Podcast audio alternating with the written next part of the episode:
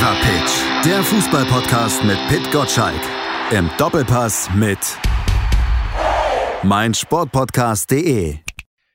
Fever Pitch Podcast auf meinsportpodcast.de. Herzlich willkommen zurück, muss ich ja sagen. Wir haben ja letzte Woche eine kleine Pause gemacht, aber das ist nicht normal für uns. Aber was ist aktuell in der Corona-Pandemie schon normal? Der Newsletter Fever Pitch pausiert, der Podcast hat letzte Woche pausiert und jetzt machen wir auch mal was ganz Verrücktes. Ich mache nämlich keine lange Vorrede, sondern sage gleich erstmal herzlich willkommen, liebe Hörer und hallo Pit Gottschalk. Hallo Malte. Ne? Ja, reden und quatschen können wir, das wollen wir auch tun. Und es gab ja diese Woche auch Anlass dazu aus zweierlei Hinsicht, wenn ich dich richtig verstanden habe. Es gibt ja ein bisschen was, was man bereden kann. Die DFL hat unter der Woche sich geäußert. Christian Seifert hat verkündet, was man jetzt in nächster Zeit zu tun gedenkt in Sachen Bundesliga. Bei den Bayern, da hat sich auch ein bisschen was Neues getan, nämlich dass anders als üblich die Spendierhosen erstmal im Schrank bleiben. Die Transferbemühungen sind auf Eis gelegt. Man will jetzt erstmal im eigenen Hause kehren, gucken, mit wem man da verlängern kann. Das hat es in der Form ja so auch noch nicht gegeben, dass man das eine tut und das andere lässt. Aber eine Konstante gibt es ja auch noch im deutschen Fußball, an der man sich dann festhalten kann, auch in Krisenzeiten, dass der HSV für Schlagzeilen sorgt. Das ist irgendwie ein Gesetz. Der HSV bleibt das, äh, was er ist, immer eine Skandalnudel. Äh, es ist zwar jetzt kein Skandal, aber doch wieder mal Gesprächsstoff, damit wir ein bisschen was zum Quatschen haben. So wie die Hamburger selbst sagen, nur der HSV. So ist es, ein Vorstandsbeben. Auf das gehen wir auch noch ein. Der Podcaster Sven Schulze vom HSV Talk sagt auch noch was dazu. Vorher machen wir aber das Corona-Update, Pit. Ähm, DFL-Boss Seifert hat es gesagt, ein Vier-Punkte-Sofortprogramm wurde in dieser Woche beschlossen auf der ja, auf der Videokonferenz der DFL mit den 36 Clubbossen. Worauf hat man sich da festgelegt? Naja, erstmal äh, hat man eine Zwangspause verordnet bis zum 30. April. Die Mannschaften dürfen als Mannschaft wieder äh, frühestens ab dem 5. April äh, trainieren. Das war so die erste Botschaft, äh, die man äh, losgeworden ist. Man wird jetzt an allen 36 Bundesliga-Standorten prüfen, ähm, wie kann man ein Spiel organisieren, ein Geisterspiel organisieren mit minimalen personellen Aufwand. Ja, also äh, dürfen bald Kinder äh, da rein und was ist mit dem Prä Vereinspräsidenten, der vielleicht dann eher nicht. Das wird man zweitens dann sehr genau prüfen. Drittens wird der äh, DFB in Form in der Person des äh, Mannschaftsarztes der Nationalmannschaft zusammen mit den Bundesliga-Ärzten einen Leitplan aufstellen, wie man maximale Hygienevorschriften dann einhalten kann, wenn man zu einem Bundesligaspiel ähm, anreist. Ja, äh, ganz kann man sich das so vorstellen. In der Umkleidekabine sitzen halt die Spieler nebeneinander. Ja, welchen Kontakt dürfen sie zu anderen äh, Staff-Mitarbeitern äh, haben? Ja, das ist der dritte Punkt dieses Maßnahmenkataloges. Und der vierte ist, alle wissen, die Liquidität in der Bundesliga lässt nach, weil natürlich noch Gelder fehlen von Sponsoring und TV. Und wie will man das überbrücken? Das hat Auswirkungen auf das Lizenzierungsverfahren, also ob Mannschaften finanziell gesund sind, um an der, am Bundesliga-Betrieb teilzunehmen. Da möchte man ein bisschen großzügiger die Auflagen gestalten und den Strafenkatalog runterschrauben. Also äh, man geht von Straffreiheit bis zu, dass man statt neun Strafpunkten halt nur äh, drei abgezogen kriegt. Ja, mhm. da möchte man etwas großzügiger sein und die Vereine eher durch diese Phase der Konsolidierung dann äh, begleiten. Das ist der vierte Punkt des Matzenkatalogs. Ich finde, alle sind sehr schlüssig, alle sind sehr schlau. Ob die helfen nachher, das kann ich auch nicht beurteilen, weil ja niemand weiß, wie sich die Corona-Krise in Deutschland noch ausweiten wird. Besonders schwierig finde ich diesen medizinischen Gesichtspunkt. Jetzt hast du gesagt, äh, dass die Spieler natürlich in der Halbzeitpause gucken, dass sie da Abstand halten. Aber wie ist das auf dem Platz? Da können sie ja keinen Abstand halten. Da müssen sie ja sogar direkt aufeinander gehen. Ist das nicht ein großes Risiko? Ich bin jetzt auch kein Mediziner, aber das stelle ich mir eigentlich als viel komplizierter vor, weil die Spieler selber ja auch außerhalb des Spielbetriebs ja auch nicht in Quarantäne dann sind und nur immer aufeinander hocken. Also das ist ja äh, nachher eine Wahrscheinlichkeitsrechnung. Ne? Also äh, wenn ich halt mit offenem Mund auf eine Party gehe, dann ist die Wahrscheinlichkeit, dass ich mich anstecke, ziemlich groß. Ja, wenn ich mir aber immer die Hände wasche und Distanz halte, dann schützt mich das vielleicht, äh, wenn ich zum Supermarkt gehe, nicht, aber die Wahrscheinlichkeit ist dann doch sehr drastisch gesenkt. Ja, ja vielleicht kann man sich im direkten Zweikampf anstecken, aber wenn beide Mannschaften in einer Art Kaserne sind, um diese Spiele über die Bühne zu kriegen, dann senkt das auch nochmals äh, die Wahrscheinlichkeit. Also äh, darum geht es, glaube ich. So habe ich es zumindest verstanden bei diesen Hygienevorschriften. Was kann man maximal tun, um das Risiko zu minimalisieren? Ähm, und da sollen die halt was ausarbeiten. Ne? Es gibt halt vielleicht Situationen, die kann man nicht vermeiden, aber das, was man vermeiden kann, so wie wir das jetzt auch alle im Alltag ja erleben, die versucht man dann so anzuordnen, dass, äh, dass das eben nicht passiert. So, ne? Mhm. Ähm, eine, eine, ein Vorbild dafür haben wir ja nicht, ne? sondern wir können einfach nur Fachwissen zusammenziehen und uns beraten lassen und gucken, dass die Wahrscheinlichkeit der Ansteckung halt möglichst klein ist. Du sagtest eben schon, die Entscheidung, die Christian Seifert da verkündet hat, die er ja auch im Gespräch mit dir bei Sport 1 nochmal erläutert hat, sind aus deiner Sicht schlüssig. Also es ist, ja, weil es keinen Präzedenzfall gibt, eigentlich auch der einzig gangbare Weg aktuell so? Ja, ja, du musst jetzt irgendwie diese 81 Spiele plus Nachwuchsspiel irgendwie über die äh, Bühne bringen. Und äh, das macht dich halt verrückt erstmal, ne? weil du weißt, nur wenn du die Spiele schaffst, kommst du an die Tranchen ran der, der Fernsehanstalten, dann fühlen sich auch die Sponsoren abgeholt, dass sie auch entsprechende Aufmerksamkeit kriegen für das Geld, das sie bezahlt haben und bezahlen werden.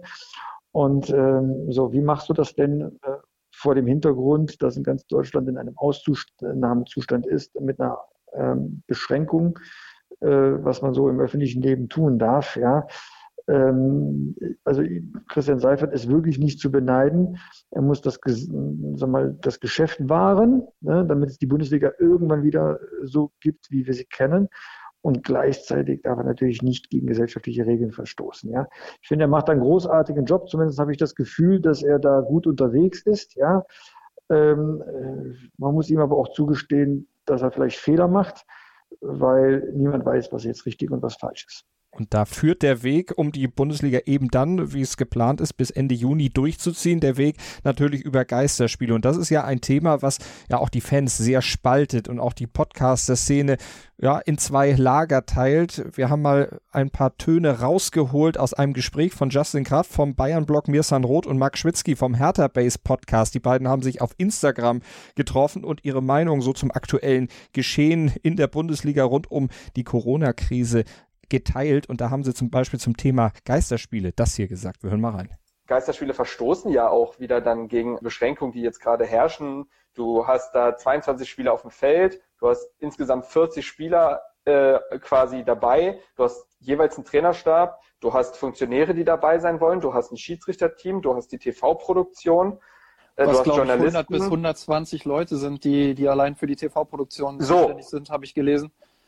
So, und die alle verschwinden dann nachher nicht wieder in der Quarantäne. Und dann ja. geht's ja wieder um diese Überträgerrolle und so weiter. Deswegen fände ich das unverantwortlich. Ich glaube, jemand hat auch letztens gesagt, dass wenn der Fußball weitergeht, ist es eine Form von Normalität und dieses Signal kann man aktuell nicht an die Gesellschaft senden. Auch wenn ich verstehen kann, dass man natürlich immer diesen Eskapismus hat und oh, mal irgendwie was anderes als Corona und vielleicht wäre das auch schön, äh, wieder ein Fußballspiel zu sehen, aber sind Geisterspiele wirklich schön? Klar, ich könnte mich vielleicht auf Dauer damit anfreunden zu sagen, okay, das ist jetzt eine Ausnahmesituation, wenn es wirklich stattfindet, ähm, könnte ich vielleicht damit leben. Ähm, viel gewichtiger finde ich dann natürlich den Punkt zu sagen, während andere Gesellschaftsbereiche komplett geschlossen sind, die wichtiger sind, ähm, dann zu sagen, der Fußball kriegt da die Sonderstellung. Da frage ich mich auch, warum sollte das so sein? Rein aus Fansicht jetzt erstmal nachvollziehbar, aber irgendwo der, der Punkt, dass ja auch die Fußballvereine dann ja ihr Geschäft weiter verrichten müssen, damit da eben auch keine Arbeitslosigkeit und alles, was da dranhängt, dann äh, bei den Mitarbeitern am Ende rauskommt, der wird da ein bisschen außer Acht gelassen. Wie positionierst du dich in der Frage?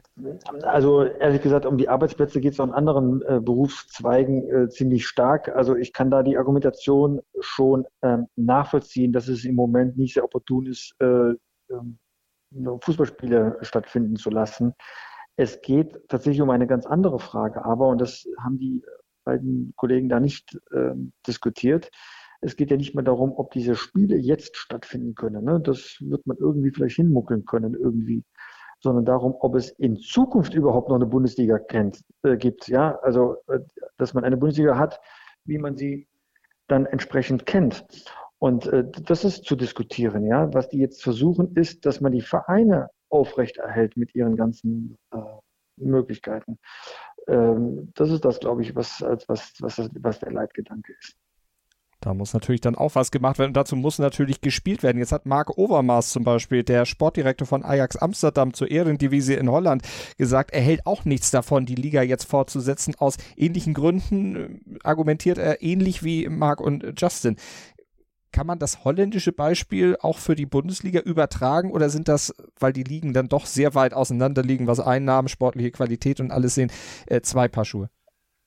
Also ähm, die Ehrendivision, an der würde ich mich jetzt nicht orientieren. Die Liga ist kleiner als unsere zweite Liga, jetzt mal Größenverhältnisse äh, dann entsprechend geschildert. Ja. Äh, ähm, es, also ich tue mich so schwer, da eine Stellung zu beziehen, weil ich finde, jeder hat in seiner Argumentation erstmal recht. Es gibt sehr, sehr gute Gründe dafür, mit dem Fußball auszusetzen.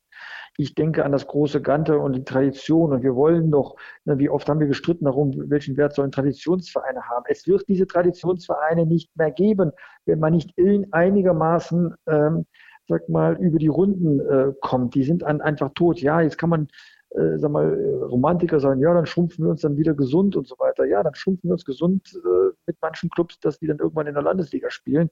Na, schönen Dank. Auch diese Beispiele sind ja alle ähm, dann tatsächlich äh, ähm, im, im, Nirvana gelandet, äh, wenn man glaubte, naja, die Tradition besiegt alles. Ne? Man muss ja nur nach Kaiserslautern gucken, was denn passiert ist, als sie in die dritte Liga abgestiegen sind. Ne?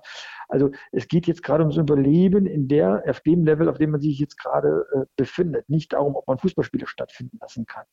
Und äh, das sollte man ernst nehmen. Ich gehe davon aus, dass ein Drittel der Bundesliga-Clubs, äh, also erste und zweite Liga, ähm, äh, am Abgrund stehen, ja, und die irgendwie über Wasser zu halten, um die Bundesliga zu erhalten, wie wir sie kennen, äh, darum geht es bei diesem ganzen Spiel. Aber nochmals, es gibt da kein richtig und kein falsch. Mhm. Keiner hat die eine Lösung, das kann niemand für sich beanspruchen. Das heißt, wenn Margot das so sagt, die, die ist tot, diese, diese Liga, dann liegt es halt auch daran, weil sie schon vorher sag mal, nicht ganz lebendig war, ja, ähm, sondern nur zwei, drei Clubs, die dort äh, mal, oberstes Level haben, ja. Aber äh, wir können jetzt für unsere Liga nicht aus Holland ableiten. Aber wir können für unsere Liga daraus ableiten, dass das, was momentan passiert, also dieser Solidaritätsgedanke, der da sehr groß geschrieben wird unter den deutschen Bundesliga-Clubs, dass man auch einheitlich und einstimmig dann auch solche Pläne verabschiedet, wie die von Christian Seifert jetzt vorgestellten, dass das der richtige Weg ist. Ist es denn auch was, was nach der Corona-Krise, wir hoffen ja, dass sie bald möglichst vorbei ist, dann auch Nachhaltigkeit hat das aus deiner Sicht, dass dieser Solidaritätsgedanke sich weiterträgt und dann auch bleibt? Ich hoffe ja, ne? Äh, dass dieser Hass, den wir zuletzt auf den Tribünen erlebt haben und diese Streitigkeiten untereinander, dass die natürlich aufhören. Aber da bin ich ein bisschen naiv. Ich vermute mal, die Normalität ist dann erreicht, äh, wenn das, das dann auch wieder gibt. Vielleicht gehört das auch mit zum Fußball dazu, ja. Ob man da grundsätzlich daraus lernt, äh, etwas mehr Wir-Gefühl später auch in der Praxis zu, zu übertragen, kann ich auch nur spekulieren, so wie jeder andere auch. Ich kann da nur hoffen und und ein bisschen beten dafür, dass es so sein wird. Ich brauche ja keinen Hass in den Stadien. Ne? Andere brauchen das ja, um sich selbst äh, zu definieren. Ich brauche es persönlich nicht. Schatz, ich bin neu verliebt. Was? Da drüben. Das ist er. Aber das ist ein Auto. Ja, eben. Mit ihm habe ich alles richtig gemacht. Wunschauto einfach kaufen, verkaufen oder leasen. Bei Autoscout24. Alles richtig gemacht.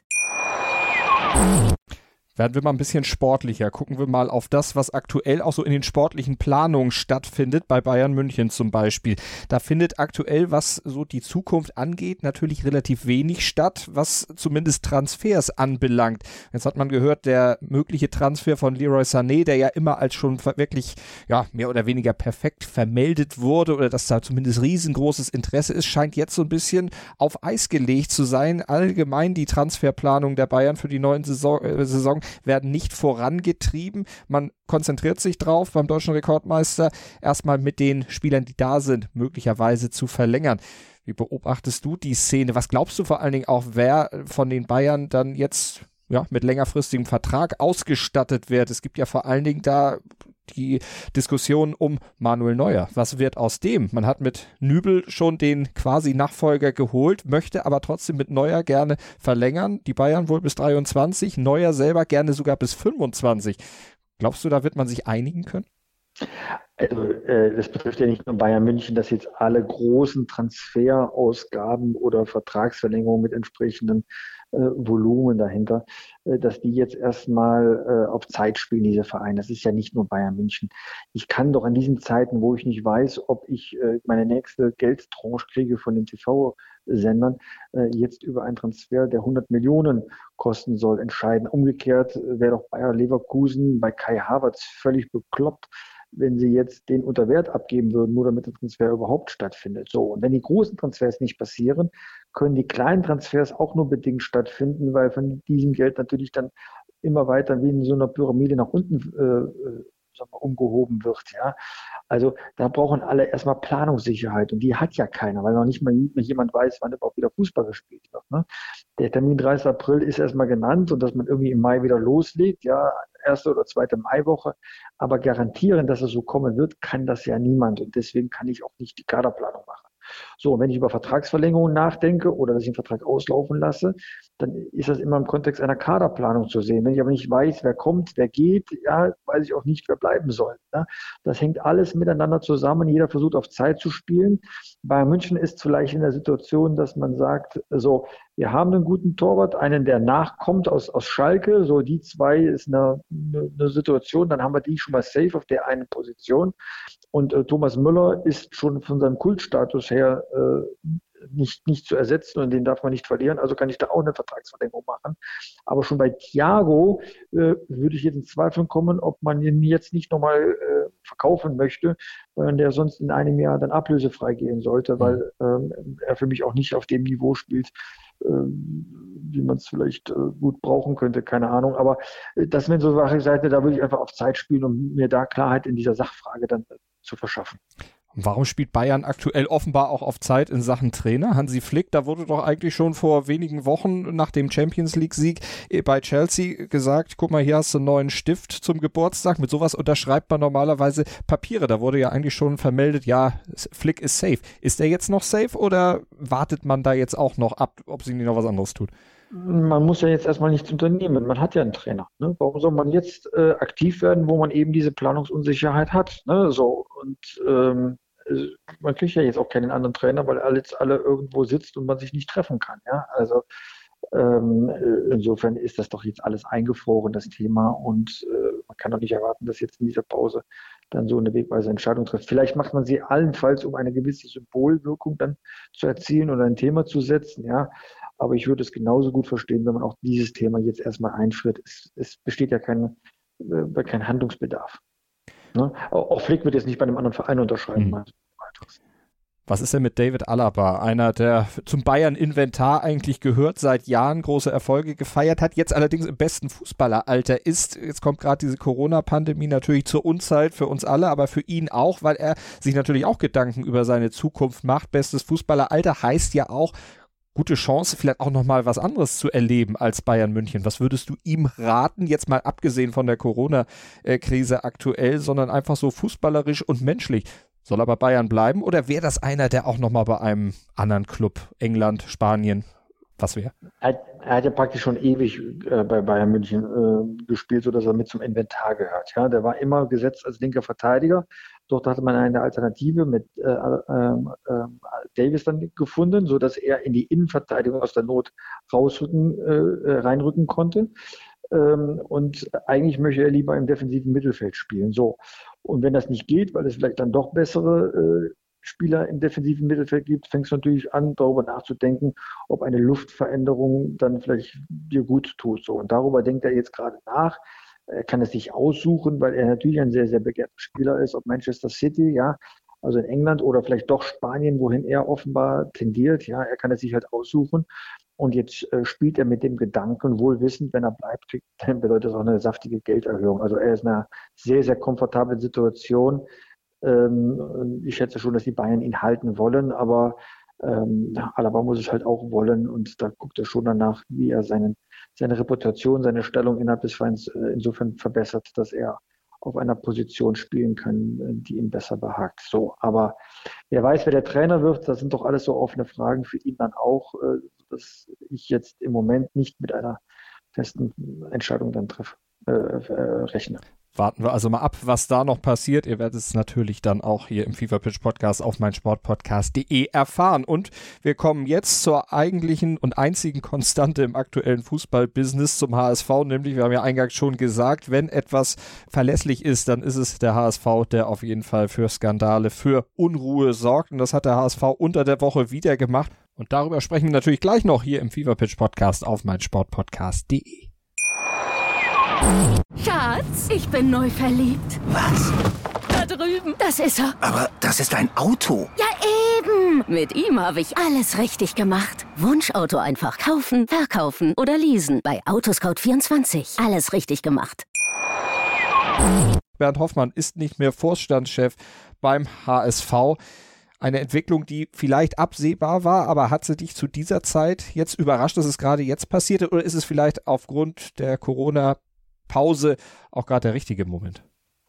Nein, der Zeitpunkt hat mich schon überrascht. Nicht, dass das mal irgendwann kommt. Ich, es, es überrascht mich deswegen, weil ähm, Herr Hoffmann sich jetzt gerade mal, etabliert hatte, auch im DFL-Präsidium, es jetzt große, wichtige Fragen des deutschen Fußballs zu klären sind, er sich also darauf konzentrieren sollte und man im Verein vielleicht alle Kräfte danach ausrichten sollte, die Saison irgendwie zu Ende zu bringen, damit man weiß, ob man endlich zurückkehrt in die erste Liga oder vielleicht doch noch eine weitere Ehrenrunde in der zweiten Liga drehen muss. Ja, dass es dann plötzlich so auf die Tagesordnung kam äh, durch eine Anhörung im Aufsichtsrat hat dem Ganzen, also ist überraschend, hat dem Ganzen auch eine gewisse Dynamik äh, gegeben.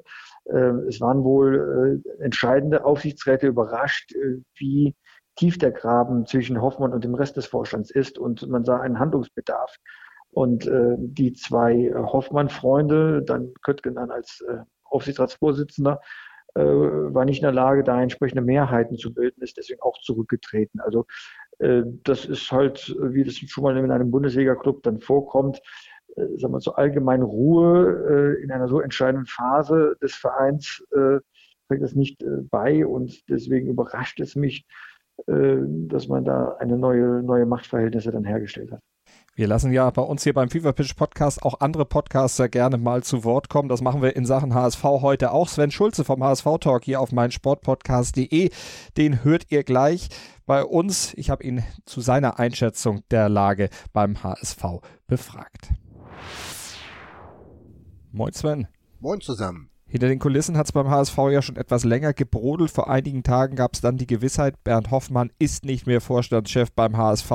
Es wird von unüberbrückbaren Differenzen mit den Vorstandskollegen Jonas Bold und Frank Wettstein berichtet. Sven, was war da eigentlich genau vorgefallen? Ja, erstmal müsste man sagen, dass vor zehn Jahren Bernd Hoffmanns erste Amtszeit beim HSV ja auch an Kompetenzüberschreitung nicht zuletzt gescheitert ist, die damals zu einem Zerwürfnis mit Didi Beiersdorfer geführt haben, was dann wiederum die Trennung mit Beiersdorfer zur Folge hatte oder die Trennung von Beiersdorfer und dann schließlich auch zu seinem eigenen Ende geführt haben, als er dachte, dass er die Rolle des Sportchefs mal ebenso mitmachen könnte. Ähm, dieses Zerwürfnis mit Bolt und Wettstein hatte wohl den Ursprung beim Transfer von Douglas Santos nach Russland, ähm, wo wohl so ein paar Sachen nicht so gelaufen sind, wie sie sollten. Und dann hat Bernd Hoffmann sich eingeschaltet und hat im Alleingang äh, da etwas abgewickelt. Ähm, wurde dann nochmal wieder überstimmt und äh, da gab es auf jeden Fall schon Differenzen bei diesem Transfer. Und diese ganzen Differenzen haben sich wohl durch die gesamte Amtszeit von Bolt, muss man ja sagen, der ist ja erst seit Sommer äh, 2019 beim HSV durchgezogen und äh, da hat sich wohl alles aufgeschaukelt und ja, dann letztendlich zu diesem Zerwürfnis geführt. Und wie bewertest du das aus Fansicht? Bewerten kann man sowas schwer. Wie gesagt, äh, man weiß, dass Hoffmann ein Machtmensch ist und dass er bestimmt nicht der geborene Teamplayer ist. Andersrum kann man Bolt auch noch nicht greifen. Er soll auch nicht einfach sein im Umgang. Und insofern sind da vielleicht zwei Leute äh, zusammengekommen, die nicht miteinander können. Damit war eigentlich überhaupt nicht zu rechnen, weil äh, man gesagt hat, so jetzt holt sich Hoffmann seinen Leverkusen-Buddy Bolt, aber anscheinend war es dann doch anders und äh, die beiden konnten nicht miteinander, hat sich aufgeschaukelt und das war's. Bewerten möchte ich das äh, in dem Falle nicht, weil ich einfach die Einzelheiten nicht kenne und nicht nur auf Spekulation jetzt irgendwie mir ein Urteil erlauben möchte. Aber ein Urteil kannst du natürlich abgeben zu den zwei Jahren unter Hoffmann jetzt. Wie lief denn das aus deiner Sicht? Wie fällt da die Bilanz aus? Bevor man über eine Bilanz Hoffmanns reden kann, muss man sich nochmal vor Augen führen, wie er überhaupt ins Amt gekommen ist. Äh, das war in meinen Augen schon absolut negativ. Ähm, er hat sich zum Vorstandsvorsitzenden des EV wählen lassen, ist so in den Aufsichtsrat äh, gekommen. Der Vorstandsvorsitzende hat ein geborenes äh, geborenen Platz im Aufsichtsrat, hat sich dort sofort zum äh, Vorsitzenden wählen lassen und ist dann nach ganz kurzer Zeit zum Vorstandsvorsitzenden äh, aufgestiegen. Er hatte das vorher verneint und deswegen war er unter den Fans auch ganz schnell als Lügenbären verschrien, äh, wo natürlich äh, die Meinung geteilt sind. Ich fand, das Ganze hatte zumindest sehr viel Geschmäckle. Das soll aber nicht darüber hinwegtäuschen, dass seine Amtszeit eigentlich nach außen hin relativ positiv war. Wir haben auch im HSV-Talk nach der letzten MV noch vom Harmoniebürger SV gesprochen, obwohl es da wohl schon gekriselt hat, da ist nicht viel nach draußen gekommen. Äh, positiv äh, wird ihm auf jeden Fall angerechnet die Entfernung und Beruhigung des Verhältnisses zu Klaus-Michael Kühne, dass man nicht bei jeder Entscheidung immer das Gefühl hatte, dass man erst nach Malle fliegen musste, um sich da irgendwo Rat zu holen. Positiv war auch der Umgang mit dieser Jatta-Situation, die ja zu einer Wahnsinnsgeschlossenheit im Verein und fast ja in der ganzen Stadt geführt hat. Äh, das war ganz großes Kino, wie der, sich der gesamte HSV da verhalten hat. Ähm, das will ich nicht Hoffmann zuschreiben, aber auf jeden Fall ist Hoffmann ja ein wesentlicher Teil des HSV gewesen zu der Zeit und hat sich da auch sehr gut verhalten. Dann ist er auch auf Fans zugegangen. Wir hatten ja dieses äh, kalte Pyro abgebrannt äh, vor ein paar Monaten, muss man jetzt schon sagen, ähm, was ja auch einmalig war bis jetzt, äh, dass man da sowas gemacht hat.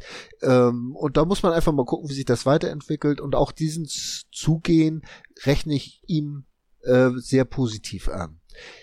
Man ist sich bei Bernd Hoffmann aber nie ganz sicher, äh, ob er solche Sachen aus Kalkül macht äh, oder ob er wirklich da vollen Herzens dahinter steht. Äh, weiß ich bis heute nicht und möchte das auch nicht letztendlich beurteilen. Negativ fand ich äh, sein Statement, als es um die Hopp-Geschichte ging, wo er sich sehr einseitig auf die Seite von Hopp, wie alle anderen ja auch geschlagen hat, ohne sich vorher mal schlau zu machen, was die Fans denn überhaupt damit bewirken wollen und was sie äh, hinter diesen Protesten steht und was eine wirkliche Diskriminierung ist und was eben nicht. Äh, das hat er sich meiner Meinung nach zu leicht gemacht und hätte wesentlich souveräner da äh, agieren können. Ebenso negativ kann man ihm vorwerfen, dass er nach dem äh, 0 zu 3 in Aue von einer Krise gesprochen hat, ohne das mit der sportlichen Leitung vorher äh, abzusprechen. Ähm, das gehört sich einfach nicht. Er hat, man kann natürlich sagen, als Vorstandsvorsitzender hat er alles Recht dazu. Äh, das mag so sein, aber wenn man geschlossen auftreten will, dann sollte man gerade solche Sachen auch äh, einvernehmlich vorher absprechen. Licht und Schatten also in diesen zwei Jahren Amtszeit, zweiten Amtszeit von Bernd Hoffmann, wie du sagst. Was kann, was sollte der HSV aus den zwei Jahren jetzt lernen?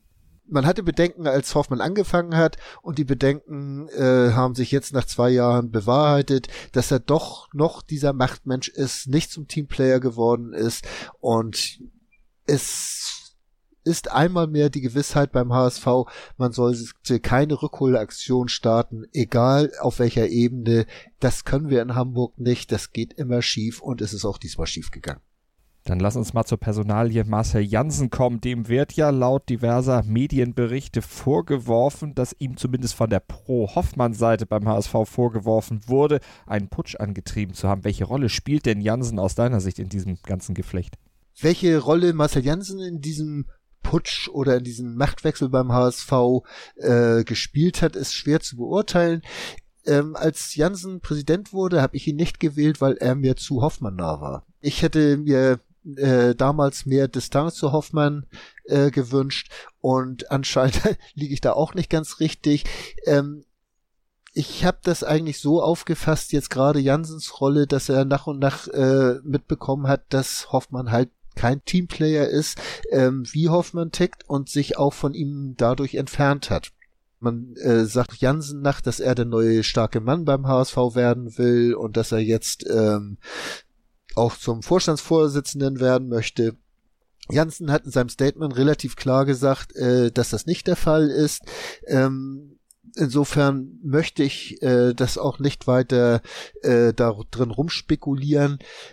Ob Jansen das intern vorangetrieben hat, diesen Wechsel im Vorstand und auch äh, zwischen den Streitigkeiten von Bold, Wettstein und Hoffmann, dass er da vielleicht hätte auch besser schlichten können, kann ich überhaupt nicht beurteilen und dafür ist man einfach zu weit weg, um sich da eine ganz klare Meinung zu erlauben. Ich habe Jansen bislang eigentlich als relativ positiv im Verein empfunden und hoffe, dass er auch eine gute Rolle im Aufsichtsrat weiterhin spielen wird und äh, dass die auch wirklich äh, so gut aufgestellt sind, wie er das in seinem Statement nach der Hoffmann-Demission äh, erklärt hat. Und nach dieser Demission ist Jansen dann nicht mehr nur Präsident des HSV e.V., sondern auch noch nicht nur Mitglied im Aufsichtsrat, sondern auch deren Chef, also Aufsichtsratschef, nachdem ja der Hoffmann vertraute Max Arnold Köttgen hingeworfen hatte. Was bedeutet denn jetzt der größere Einfluss von Jansen für den Einfluss, den sein, man sagt ja oft Buddy, Klaus-Michael Kühne jetzt wieder beim HSV bekommt? Den hatte Hoffmann ja, du hast es vorhin selber schon gesagt, so ein bisschen auf Distanz gehalten. Ja, das Verhältnis des HSV zu Klaus-Michael Kühne ist immer ein besonderes, ist diese, diese Hassliebe. Äh, man muss nochmal ganz klarstellen, Klaus-Michael Kühne hat dem HSV häufig geholfen, hat das nicht immer auf dem besten Weg gemacht und ist deswegen auch zu Recht umstritten, überall, äh, wenn man über den HSV spricht. Jansen würde ich nicht als Klaus-Michael Kühne Buddy bezeichnen. Äh, das geht mir einfach zu weit man muss natürlich sehen, dass gerade jetzt in dieser Corona-Krise äh, man natürlich nie weiß, wie lange kann der HSV mit den Geldern, die ihm zur Verfügung stehen, äh, auskommen. Wettstein sagt zwar bis Saisonende, aber wovon er da ausgeht, das weiß man auch noch nicht so genau. Jetzt sind 100 äh, Mitarbeiter in Kurzarbeit gegangen okay, es ist natürlich auch weniger zu tun, dann kann man das auch nachvollziehen, aber trotzdem ist da natürlich beim HSV äh, immer die, die, die Kasse relativ leer, das ist kein Geheimnis, das wissen wir alle. Ähm, was jetzt in der Fanszene sehr stark diskutiert wird, ist, dass Jansen in seinem Amtsantrittsstatement in dieser äh, virtuellen PK nicht ausgeschlossen hat, äh, weitere Anteile zu verkaufen obwohl das natürlich die äh, zustimmungspflichtig von den Mitgliedern ist und äh, ich denke mal, die Mitglieder, da, da müsste der HSV wirklich vor der Insolvenz stehen, bevor man da zustimmt. Aber Jansen lässt sich natürlich alle Türen auch in Richtung Klaus-Michael Kühne offen. Er möchte dann nirgendwo einen Riegel vorschieben, äh, wenn man dann vielleicht diesen Riegel irgendwann wieder zurücknehmen müsste und dann steht man relativ doof da, wenn man das vorher versprochen hat, das nicht zu tun.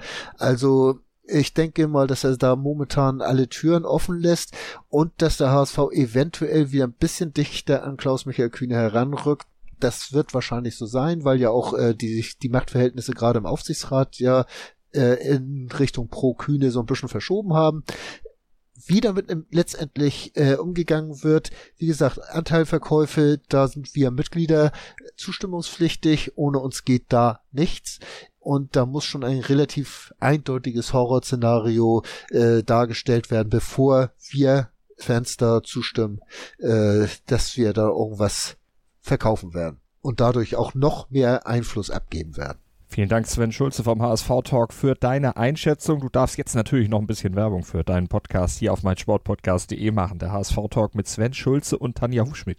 Wir vom HSV Talk haben schon am 11. März in der Folge der Aufstieg äh, mit Daniel Jovanov über diese Vorstandskrise gesprochen und am 28. März hatten wir ein Vorstandsbeben oder hatten wir das Vorstandsbeben und das haben Tanja und ich dann natürlich auch zusammen besprochen und auch der aktuelle Talk Geschichte, Geschichten um den HSV ist sehr äh, hörenswert. Mit der Historikerin Peter Trabarelli haben wir dann über den äh, die Geschichte des Fußballs und des HSV gesprochen. Hört da einfach mal rein, würde mich freuen.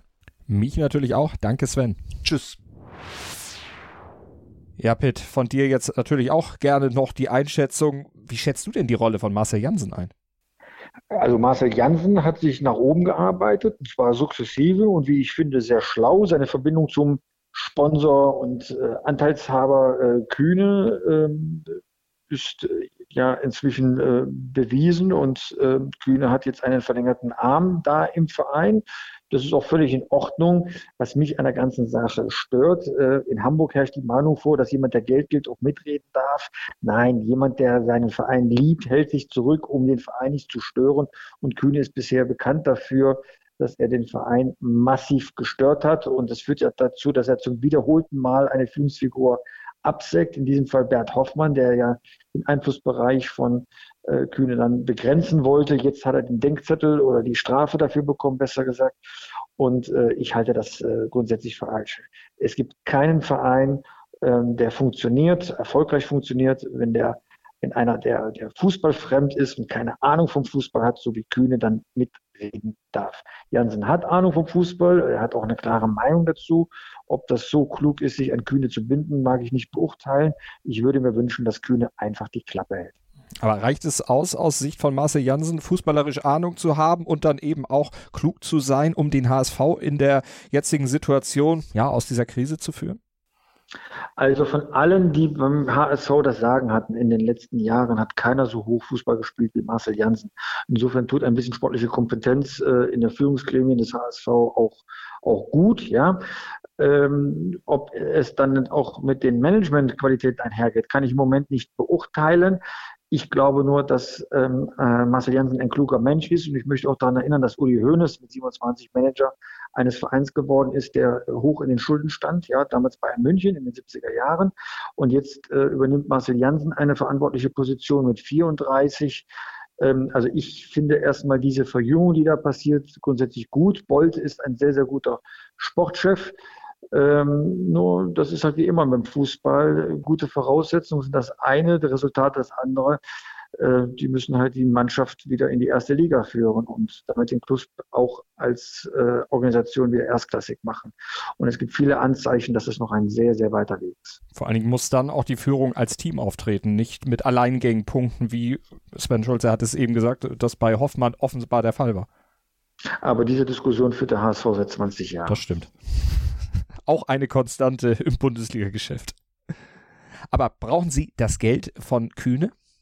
um jetzt auch vielleicht diese, diese Pandemie-Krise dann äh, letztlich vernünftig zu überstehen? Offenbar ja. Also sind wir gespannt, wie es beim HSV weitergeht. Ihr werdet es natürlich erfahren hier bei uns im Fever Pitch Podcast auf meinsportpodcast.de und Pitt irgendwann auch wieder im Newsletter. Wann gibt es denn das Comeback? Nach Ostern.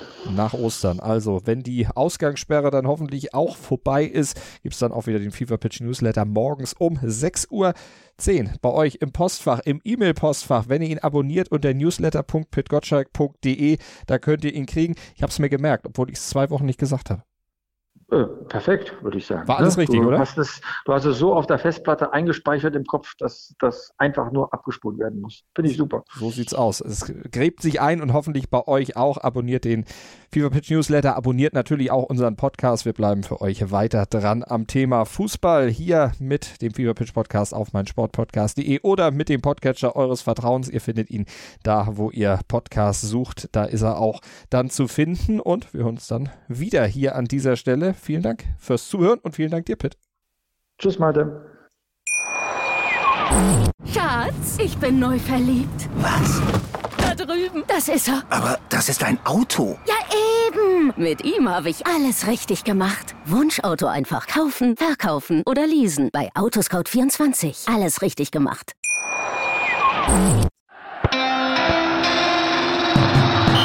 Fever Pitch, der Fußballpodcast mit Pit Gottschalk. Im Doppelpass mit meinsportpodcast.de. Schatz, ich bin neu verliebt. Was? Da drüben. Das ist er. Aber das ist ein Auto. Ja, eben. Mit ihm habe ich alles richtig gemacht. Wunschauto einfach kaufen, verkaufen oder leasen. Bei Autoscout24. Alles richtig gemacht.